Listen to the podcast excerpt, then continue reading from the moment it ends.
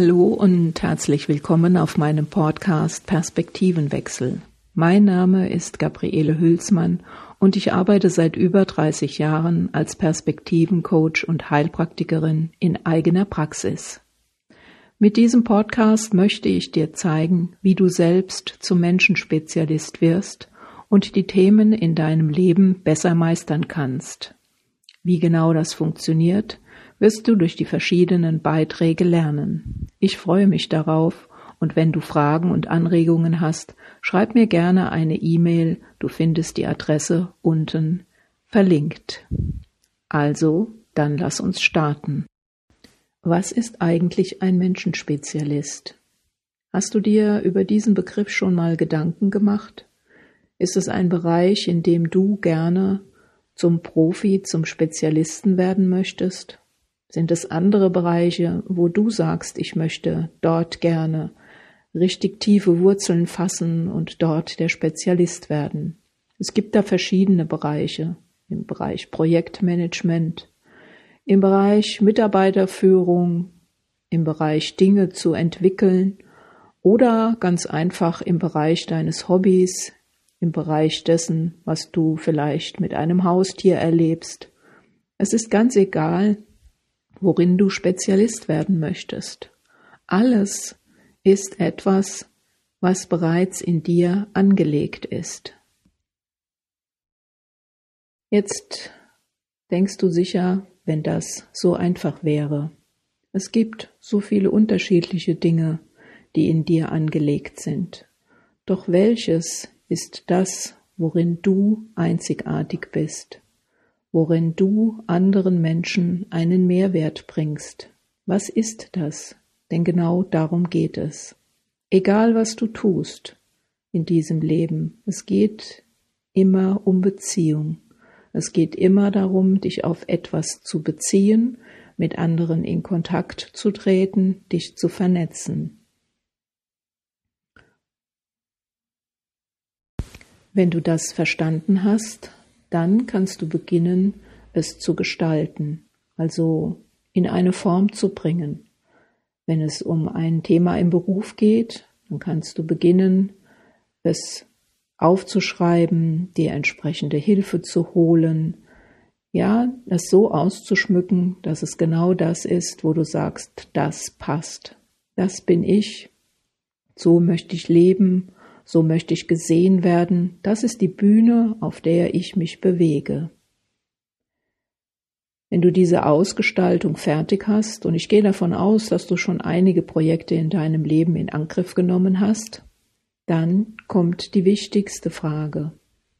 Macht es Sinn für dich? Oder ist es nur etwas, was du von anderen gehört hast, was du tun solltest, das, was du glaubst tun zu müssen, was aber nicht wirklich dem entspricht, was du bist. Benutzt du das, was du dort glaubst, als Spezialist leisten zu müssen, benutzt du es nur für irgendeinen Zweck? Der Zweck könnte sein, dass du damit Geld verdienen möchtest, dass du damit bekannt werden möchtest, dass du damit Anerkennung haben möchtest, das ist etwas, was wir gelernt haben von klein auf. Wir machen das, was wir tun, zu einem Objekt.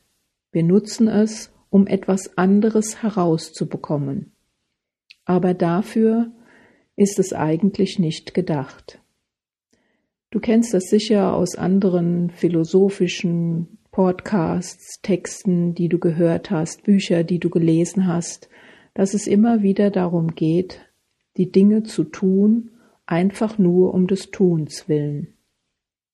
Das ist extrem schwierig für uns, die wir gelernt haben, etwas zu tun, um etwas zu erreichen. Das kennst du. Du hast gelernt in der Schule, um eine gute Note zu bekommen.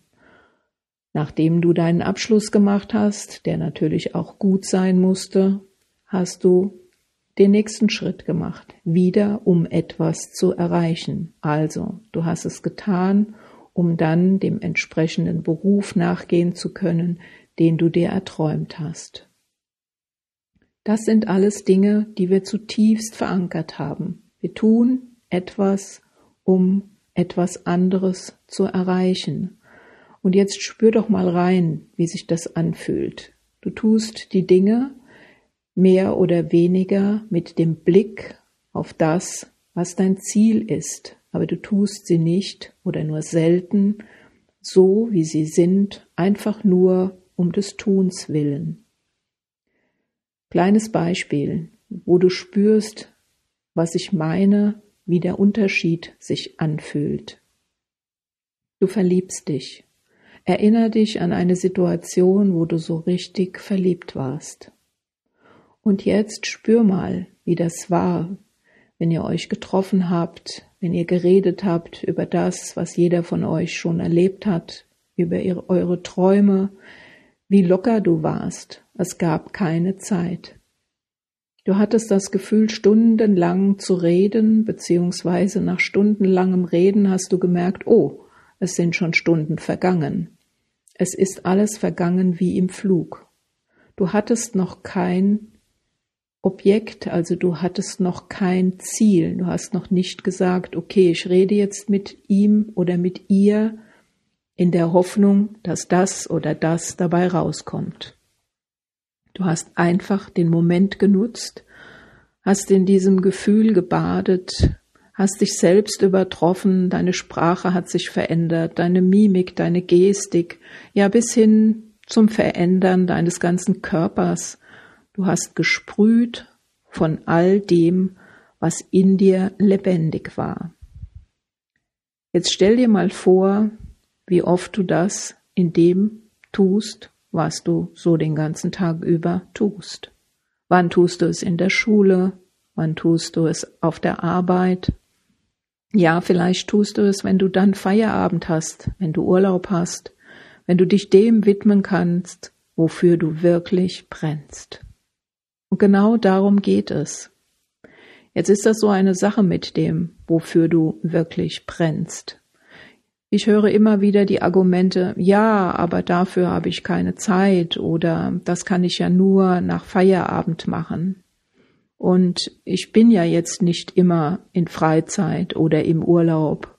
Und ich kann es mir auch gar nicht leisten, das zu tun, was ich gerne möchte, wofür ich brenne.